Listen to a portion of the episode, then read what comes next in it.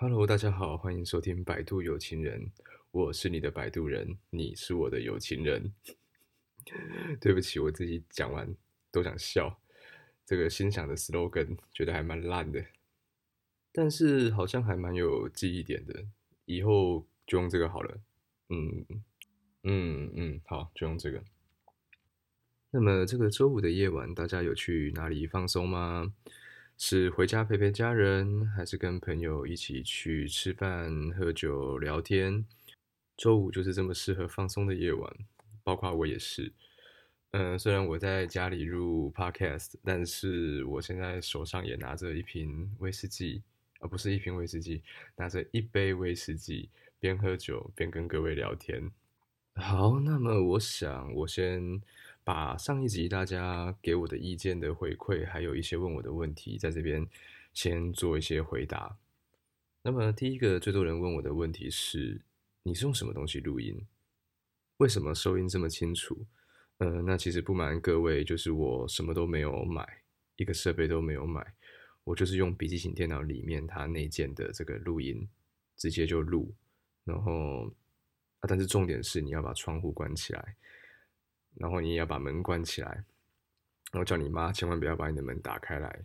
还有，如果你有养小动物，先把它关到厕所里面，等你讲完了再把它放出来，这么你就会有一个良好的环境可以录一个很棒的 podcast，推荐给想要尝试但是那个还不知道怎么下手的朋友。设备的方面就是环境只要安静这样就可以了。那么第二个问题，很感谢有把全部听完的朋友。然后给我了一些意见的回馈，包括说我的声音很适合在睡前听啊，然后像光宇啊，可是我就不认识光宇啊，可能就不小心暴露自己的年纪啊，不过没有关系，那个听起来就是一个很棒的赞美。这时，很大部分的人就会再加一句话，他说：“我有听到一个重点哦。”我就很好奇，就是你们听到了什么重点？然后。十个里面大概有十个有听到重点的人，都说重点是交过很多女朋友，那不是重点，那代表我很笨，一直都不知道自己要什么，也不知道怎么去珍惜一个人，所以我觉得千万不要羡慕，不要跟我学习，那是错误的示范，所以我今天才在这边周五的夜晚，才没有人约我出去，在这边对着电脑自言自语，陪伴大家。好了，我只是想说，知道自己要什么很重要，这也是一个成长的过程。好，那么我们就先来听听第一个故事好了。我觉得这个第一个故事挺浪漫的，也挺实用的。怎么说实用呢？广大的男性朋友要赶快学起来。如果你有正在追的女生，先不要给她听这一集，那你就破梗了，你就没有得用了。啊，如果是女生听到，就也不要戳破正在追你的这个男生，看看他的诚意跟行动如何，好吗？那么，这是我一个高中同学的一个故事，好朋友的故事哦。他单身很久了，星期一中午我跟他吃饭，顺便更新一下他跟现在喜欢的这位女孩的进度怎么样了。那他就跟我讲说，这个女孩她在上个礼拜的时候生病了，在家休息，没有来上班。那我同学就打电话给她，中午的时候打电话给她，问她说睡醒了没？女孩就说睡醒了，刚睡醒，很虚弱的声音，刚睡醒。然后男孩就问她说：“啊，你吃饭了没？”女生当然是还没吃饭。然后我同学就说。哦，我帮你叫了福片达，你赶快下来拿。然后他就女生就很惊讶，就说：“哎，福片达。”但他也不疑有他，他就咚咚咚的就跑下来，然后一打开门，他看到我同学站在门口，然后他就说：“哦，我就是福片达。”哎，我觉得这一招真的很厉害哎。一般现在女生如果生病啊。其实第一个，他一定面容一定都不好看，所以他不会想要见人。然后第二个就是他一定不会想要麻烦别人，所以你如果先跟他讲说你要送饭给他，那你是一定没有办法送饭给他，除非他本来就喜欢你。所以我觉得这一招很有创意耶。要么你就扮成 panda，要么你就当一个吴博义啊，我已经告诉你了，你自己选一个。那那个女生反应怎么样呢？后续怎么样呢？据我朋友的说法，自从他做了那件事情之后，他们就开始从原来的尬聊、漫无目的的聊，已经越聊越深，已经聊到一些心里的话了。看来是有一些成效哦。所以，如果女孩你有在听，你有听到这个人是你，给他一个机会好吗？好不好？给他一个机会。我没有在帮他哦，只是纯粹觉得他真的还蛮努力的，而且他这个努力不是讨好你的那种努力，不是花钱买名牌包包请你吃大餐的这种努力，他的努力是由他自己去改变，然后让你看到他的整个人的变化。也许你一开始并不是这么的喜欢这个人的外形，或是觉得这个人有哪里吸引到你，但是。看得出来，他正在往这条更好的路上去努力。当然，感情不能勉强。我相信世界上所有努力的东西都会有回报，唯独感情这种东西，有时候是再怎么努力，可能都不会有回报的。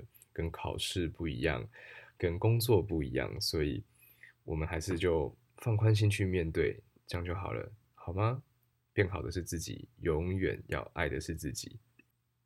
好，再来，各位，各位有朋友曾经进过看守所吗？看守所，对，看守所或是监狱。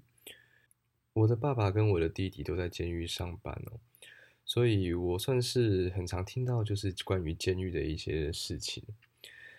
那么前几个礼拜前啊，一个朋友他突然赖我，就是说想请我帮一个忙，他就说他一个朋友不见了。人间蒸发了，突然人间蒸发了。那他有听说他被那个抓到看守所里面去了，所以他想要请我确认一下有没有这个人在看守所里面。所以我就问我弟说：“那个可以帮我找一个叉叉叉吗？”那他就去看看有没有这个人在里面。那果真有一个叉叉叉就在这个里面，而他最近也终于就是离开看守所了。那我当初请我找这个叉叉叉的这个朋友啊，就请我找我一起跟这个叉叉叉一起吃饭，因为他说他开导他很久了，就是因为进去关过之后啊，就是跟那个父母的关系就变得有一点紧张跟微妙。你知道监狱不是关坏人的地方吗？监狱不管你是好人还是坏人，他只关。违反法律的人，先说，我并不是要帮这个朋友去辩护什么东西，毕竟他一定是违反了法律，他才会被抓到看守所里面去。我是想聊一聊关于他在于心态上的这个变化，我觉得很值得去学习的一个地方。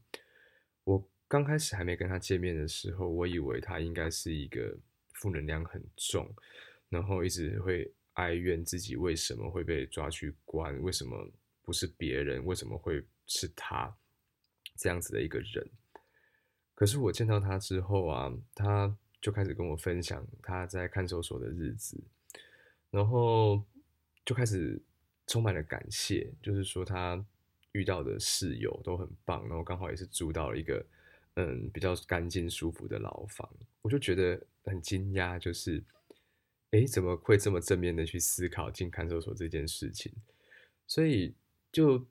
我原本以为我要去开导他，就是让他心情好一点。结果他自己很开心的说了很多关于在看守所我们永远都不会知道的有趣的事情。例如说，他说他们的他的兴趣，他的那个房间里面的兴趣就是做神龛。他们用那个饮料的那个纸箱啊去做神龛，他们还可以把门这样打开来，然后里面呢就把那个佛经。监狱里面有很多佛经嘛，他就把那个佛经的那个撕下来，然后监狱有胶水，然后他就把那个那个佛三尊，我记得中间是观世音菩萨，然后左边是关公，右边是忘记是什么了，他们就那个贴在那个神龛里面，然后每天帮那个神明换水。他说大一点的神龛就用那个布丁的那个塑胶的那个碗，那个装水给神明喝。然后那个小一点的神龛，他们就用那个瓶盖，去装水给神明喝。他说，因为为什么要做这个？因为他们那个有个室友，就是做了这个之后，隔天他就出狱了。然后另外一个室友看到之后，他又做，结果好像三天后也出狱了。所以他们就开始流行做神龛，反正在里面闲闲没事就 做神龛，我觉得还蛮有意思的。呃，另外他还有分享一个，就是在监狱里面啊，抽烟是非常的那个珍贵的一件事情。他们为了要让那个烟啊抽的慢一点，他们还会一天好像十根，他们还会把那个烟啊就去沾那个水，然后去阻挠那个烟那个燃烧的那个速度。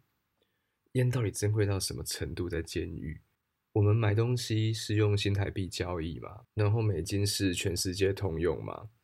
那在监狱啊，它只通用两个东西：香烟跟电池，这是他们的货币。那香烟很好理解啊，你一定会想说，为什么要电池？因为他们都有自己的收音机，那那个收音机就要装电池，或是自己的小电池，那个要装电池，所以电池就变成了一种另类的货币，是不是很有意思？本来我以为他应该是需要被帮助的人。结果没想到，反而变成他在看守所两个月的分享大会，我们都听得大开眼界。其实我就已经知道他已经好了，因为他用一个正面的态度去面对他人生的难关。